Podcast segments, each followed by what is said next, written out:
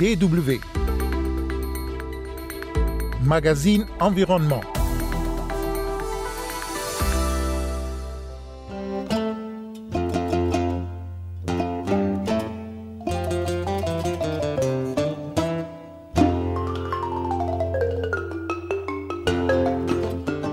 Il s'appelait Rafiki, c'était l'un des gorilles les plus célèbres d'Ouganda, mais le 2 juin dernier, il a été retrouvé mort, percé par un objet tranchant. Dans ce magazine, nous allons revenir sur la situation des primates, notamment en Ouganda et en RDC. C'est presque le même phénomène en République démocratique du Congo, où il y a un abattage vraiment très prononcé, surtout des primates Mesdames et messieurs, bonjour. Kosivitiasu au micro.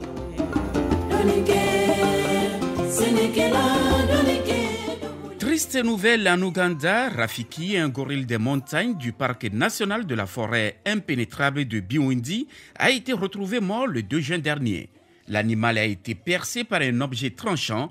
Parmi les quatre suspects arrêtés, l'un d'eux reconnaît avoir tué Rafiki tout en parlant d'autodéfense alors qu'il chassait d'autres animaux. S'il est reconnu coupable, il encourt la prison à perpétuité ou une amende de 5 400 000 dollars. Le phénomène de braconnage sévit aussi en RDC voisine où certaines espèces sont menacées d'extinction. Une situation que déplore Faustin Nieboné, le directeur exécutif du groupe d'études et d'action pour la protection de l'environnement à Goma. C'est presque le même phénomène en République démocratique du Congo où il y a un abattage vraiment très prononcé, surtout de primates, pour approvisionner les communautés euh, riveraines des, forêts communautaires en viande de brousse, surtout avec euh, les pillages de bétail par les groupes armés. Alors la communauté ne fait que s'approvisionner à partir de primates comme euh, viande de brousse pour aussi euh, subvenir à leurs besoins en protéines animales. Mais celui qui a tué Rafiki euh, a dit qu'il s'est défendu face à, à la férocité de l'animal. Est-ce que les primates sont aussi, euh, ou bien les singes, euh, sont euh, dangereux, de même que les gorilles? En général, tout animal craint l'homme, en général, à moins que on puisse entrer dans ce périmètre de, protection où il peut vraiment se défendre. Mais en général, les primates, ils peuvent voir l'homme et ils s'enfuient. Alors, on ne sait pas à quelle mesure il était vraiment, à dans quelle situation il était vraiment menacé par l'animal, ou bien c'est lui qui a menacé l'animal, mais l'animal l'a menacé, c'est à ce moment-là qu'il s'est défendu. Mais en général, les, les primates, ils voient l'homme et ils s'enfuient, généralement, ils montent sur les montagnes. En tout cas, en général, les primates ne sont pas vraiment agressifs. Est-ce que la ville de Kibale est loin de là où vous êtes? Bon, on est presque voisins parce que nous sommes dans la ville de, de Goma, et non loin de Goma, vers la, la, frontière de Bunagana, c'est une centaine de kilomètres là, c'est la frontière avec l'Ouganda. La faune et flore est presque, est presque la même, c'est pourquoi même il y a des gorilles qui quittent le, le, parc de Virunga vers la, la région du vers l'Ouganda, le Rwanda. Il y a toute, toute une commission régionale qui gère ces, ces primates-là. Donc on est presque, presque voisins, c'est la même faune, presque la même flore. Oui, et c'est la même faune, c'est la même flore, et c'est aussi les mêmes problèmes. Pour l'abattage de, de, primates, ça, c'est vraiment prononcé ici à l'Est, surtout avec les groupes armés. Ils prennent même les, la faune sauvage comme moyen d'autofinancement en équipement militaire. C'est pourquoi à l'Est, l'abattage de, de, de, primates est seulement prononcé peut-être en Ouganda. DW en 2018, suite à d'importants efforts de conservation, le gorille des montagnes, l'une des quatre sous-espèces de gorille, est passé du statut en danger critique d'extinction à en danger. Néanmoins, ces animaux restent sujets au braconnage et à la transmission de maladies par l'homme. Selon Faustin Nieboné, le directeur exécutif du groupe d'études et d'action pour la protection de l'environnement, l'épidémie de Covid-19 a exacerbé les menaces dans les parcs en exposant à la fois les gorilles à une nouvelle maladie et en faisant cesser le tourisme. C'est-à-dire, l'Est, avec les guerres, tout ce qu'on avait comme élevage, c'était pillé. C'est pourquoi les, gens doivent s'approvisionner en protéines animales dans la, forêt.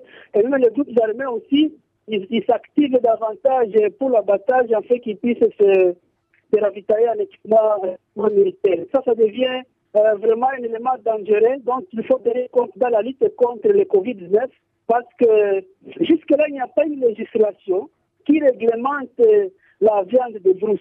C'est pourquoi nous avions pensé que c'est un élément dont il faut tenir compte lorsqu'on veut lutter contre le Covid-19. C'est-à-dire il y a des mesures barrières, c'est bien, c'est salué, mais si on oublie de réglementer le contact entre l'homme et la viande de brousse, il y a encore un risque qu'il y ait encore euh, cette pandémie, que ça puisse encore se, régir dans dans les milieux où on mange beaucoup la viande de brousse. Oui, il y a aussi l'exemple d'Ebola qui a sévèrement touché l'Est de la RDC.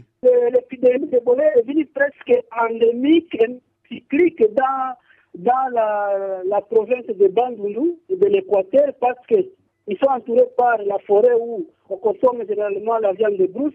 Récemment, l'épidémie d'Ebola a surgi dans la province du Nord Kivu, surtout là partout il y a encore la forêt. Il fallait vraiment multiplier beaucoup d'efforts, concevoir encore d'autres lois pour vraiment réglementer la consommation de la viande de brousse et c'est pourquoi votre organisation a lancé euh, une campagne de sensibilisation sur les risques de la consommation de la viande euh, de brousse, euh, par exemple du gibier ou des espèces protégées. Et, quel est le résultat aujourd'hui? Est-ce que votre message est bien reçu par les populations? Oui, le message est bien reçu.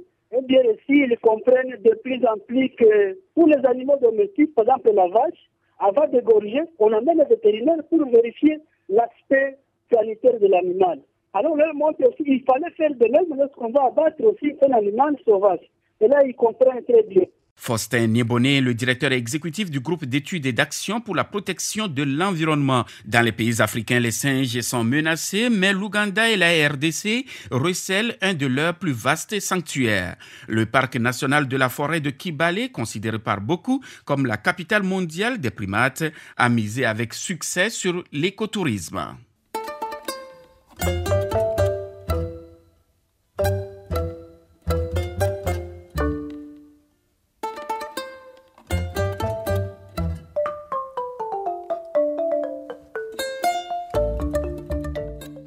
Les animaux sauvages, notamment les singes, sont aussi menacés au Cameroun. Et au Cameroun, l'initiative Action Singe Afrique est l'un des plus grands projets de préservation du continent, venant en aide à 300 animaux. Les singes blessés sont secourus puis réintroduits dans un environnement sécurisé. Un reportage de Blaise Young et de Julia Milke de la rédaction Eco Afrique, présenté par Amy Elliott. Ce chimpanzé est sur le point d'être opéré. Le vétérinaire commence par s'assurer que l'anesthésie a fait effet, puis avec son équipe, il se prépare pour le transport de l'animal dans une petite salle d'opération du sanctuaire de Mefou. L'opération est délicate.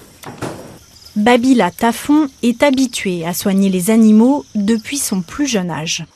Uh, J'ai grandi dans une uh, maison où tout le monde aimait les animaux. J'ai eu la chance d'être choisi pour m'occuper d'un petit troupeau qu'on avait. Nous avions quelques moutons et des chiens. C'était moi qui m'en occupais. Donc j'ai développé ce lien dès mon plus jeune âge. Il pose un implant contraceptif temporaire à l'animal. C'est une opération de routine pour les primates du sanctuaire. Une fois relâchés dans la nature, ils seront à nouveau à même de procréer. La majorité des animaux arrivent ici sont orphelins. Le sanctuaire de Mefou se trouve dans une forêt tropicale, non loin de la capitale, Yaoundé.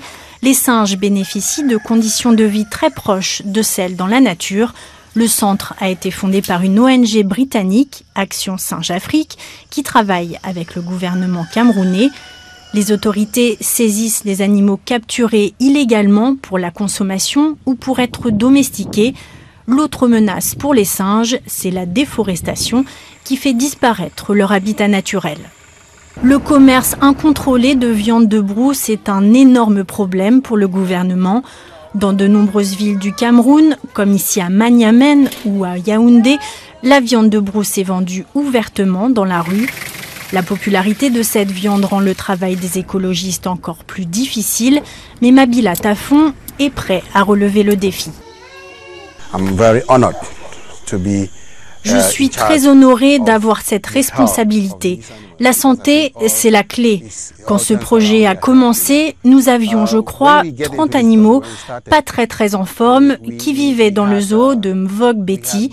Et la plupart des animaux recueillis sont morts parce qu'il n'y avait pas vraiment de suivi médical pour ceux qui arrivaient. Babila Tafon a débuté ici comme stagiaire, c'était il y a 17 ans, depuis, il n'a jamais quitté le centre. Comme lui, la directrice Rachel Organ est très engagée pour le bien-être des primates. Le parc est aussi ouvert aux touristes qui payent l'entrée, mais la prise en charge des animaux coûte cher. L'entretien d'un seul singe représente plus de 600 euros par an. Il y a énormément de défis à relever, en particulier le financement. Nous avons plus de 350 singes maintenant et la pression financière sur le projet est constante. Mais je pense que le défi majeur, c'est d'arriver à freiner le flux constant d'orphelins. Jusqu'à présent, ils n'ont pas été en mesure de relâcher un seul orphelin dans la nature. Les conditions ne sont pas suffisamment sûres. Mais Babila Tafon ne désespère pas.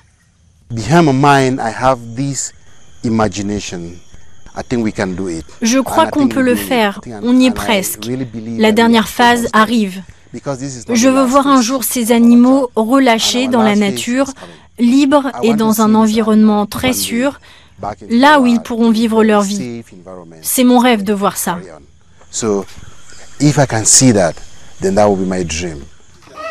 En attendant ce jour, il continue à prendre soin des primates.